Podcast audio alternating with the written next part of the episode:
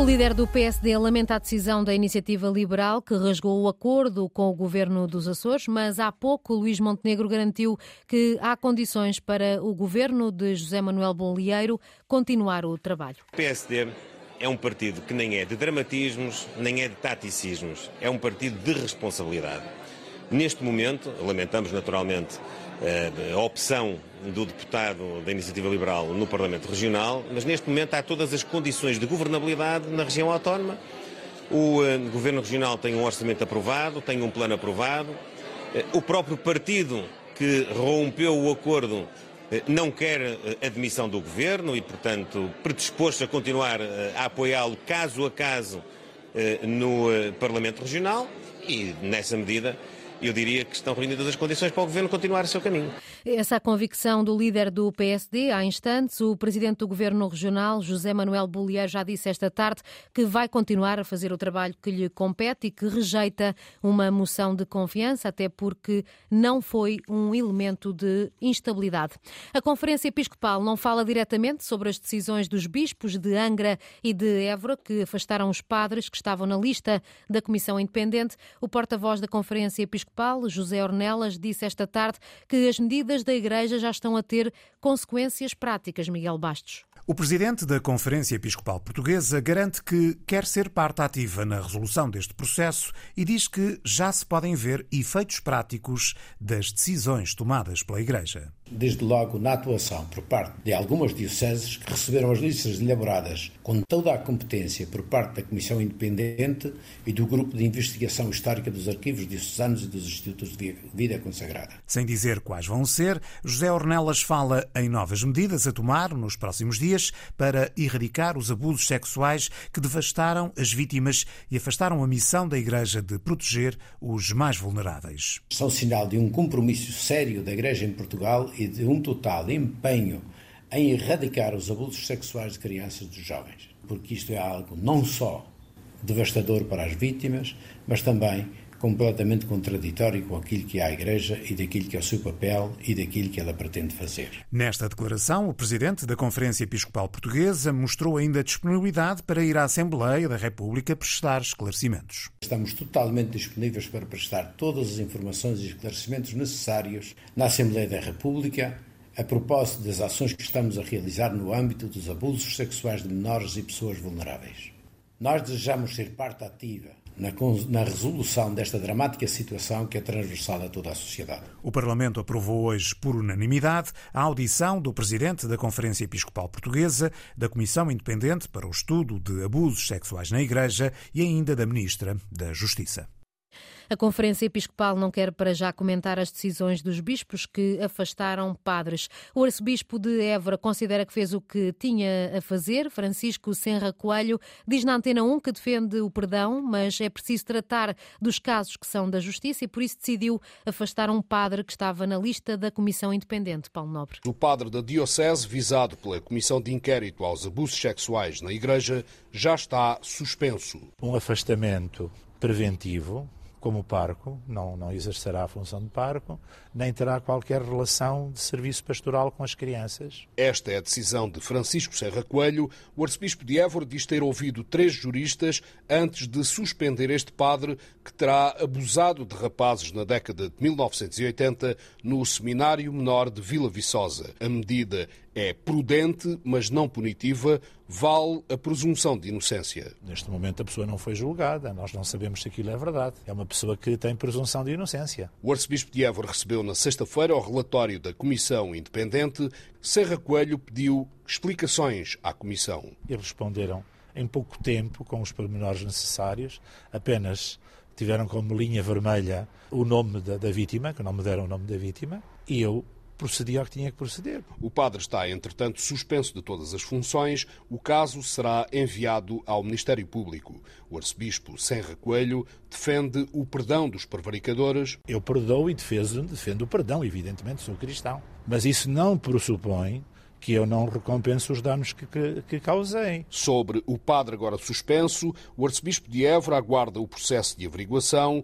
As conclusões serão depois enviadas para Roma, onde será tomada a decisão final.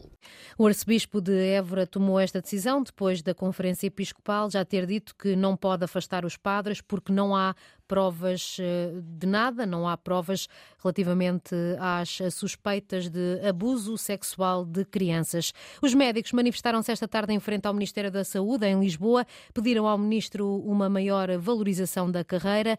Os médicos, Camila Vidal, chamaram Manuel Pizarro, mas o ministro não apareceu.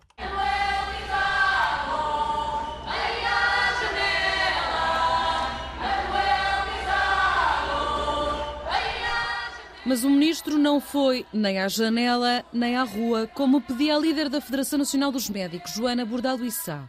Sabemos que o Sr. Dr. Manuel Pizarro está aqui neste edifício e convidamos-lo a vir, a descer e a estar aqui connosco, porque é nosso colega e sabe muito bem qual é que é o problema dos médicos no Serviço Nacional de Saúde. Foram centenas no protesto que afinal não foi apenas dos médicos. André Rocha, estudante de medicina, que apareceu trajado, explicou porque é que participou.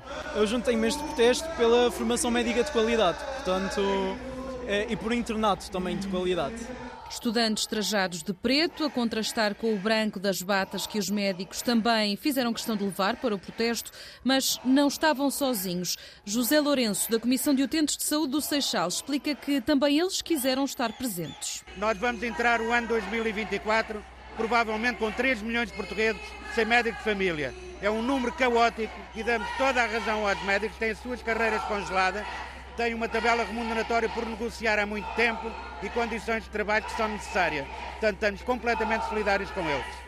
Não é tempo de desistir das negociações, garante a Federação Nacional dos Médicos. Nós continuamos de boa fé, isso é o que eu lhe posso garantir. Uh, e nós queremos levar esta negociação a bom porto. E daí nós estarmos neste momento aqui com a esperança de que faça luz e que, que o Ministério da Saúde mude de estratégia uh, na próxima semana em que cá estaremos outra vez para uma nova uh, reunião. Convicção de Joana Bordal Issá, mesmo com um redondo não do Ministro em relação às principais reivindicações.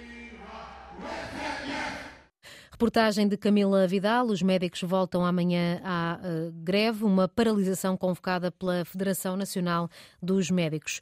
O PSD pede mais meios para travar a violência contra as mulheres e o PS promete alterar a lei. A violência doméstica foi discutida no Parlamento a pedido do Partido Social Democrata no dia em que se assinala o Dia Internacional da Mulher. O tema debate, eh, temático evidenciou as falhas na lei e, para, eh, e na educação também para combater preconceitos e eliminar os números que põem a nu uma realidade que continua a envergonhar Ana Isabel Costa. O PSD, que agendou o debate, defende que não falta legislação que criminaliza a violência doméstica de que as mulheres são as principais vítimas. A falta de meios e recursos humanos é gritante. Veja-se o que está a acontecer com a falta de implementação das secções especializadas integradas de violência doméstica, a SHAVE, por falta de meios. O PS apresentou pelo líder parlamentar Eurico Brilhante Dias uma conferência parlamentar sobre o tema para abril e diz que os socialistas estão dispostos a rever a lei. Se é preciso fazer uma clarificação, nós vamos fazer essa clarificação. Não há elementos atenuantes nem desculpáveis na violência doméstica. A violência doméstica é um crime. Para o PCP é preciso agir junto das escolas. Alma Rivera diz que só assim se mudam mentalidades. Impedir que o ciclo de violência se perpetue, que gere modelos que serão reproduzidos pelas crianças e jovens de hoje, adultos amanhã. O Bloco de Esquerda quer que se faça mais em Portugal para erradicar a violência contra as mulheres e Joana Mortágua diz que se deve começar pelo reconhecimento da violação como crime público. Como recomenda a Convenção de Istambul. A única razão pela qual não o faz é porque o conservadorismo do grupo parlamentar do Partido Socialista o impede. Para a Iniciativa Liberal é abusivo associar o Dia da Mulher à violência doméstica, como frisou João Coutrinho de Figueiredo.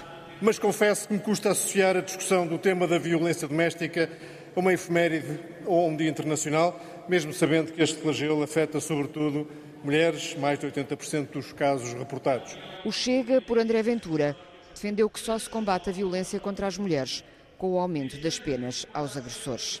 Se quem violou uma mulher nunca mais visse a luz que nós estamos a ver aqui, era tão simples de resolver este problema. A mulher, ou melhor, a violência contra as mulheres, foi discutida neste Dia Internacional no Parlamento.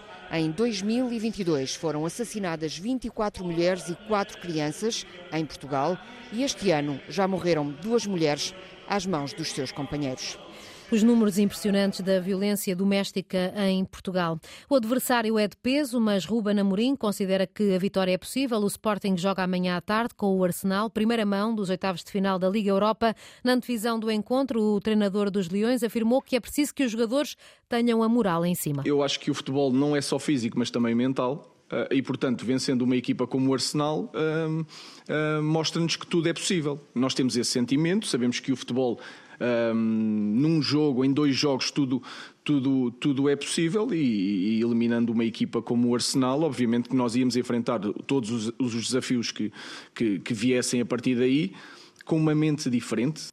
O jogo entre o Sporting e o Arsenal tem apito inicial marcado para as 5h45 da tarde de amanhã. Vai ter relato em direto aqui na Rádio Pública.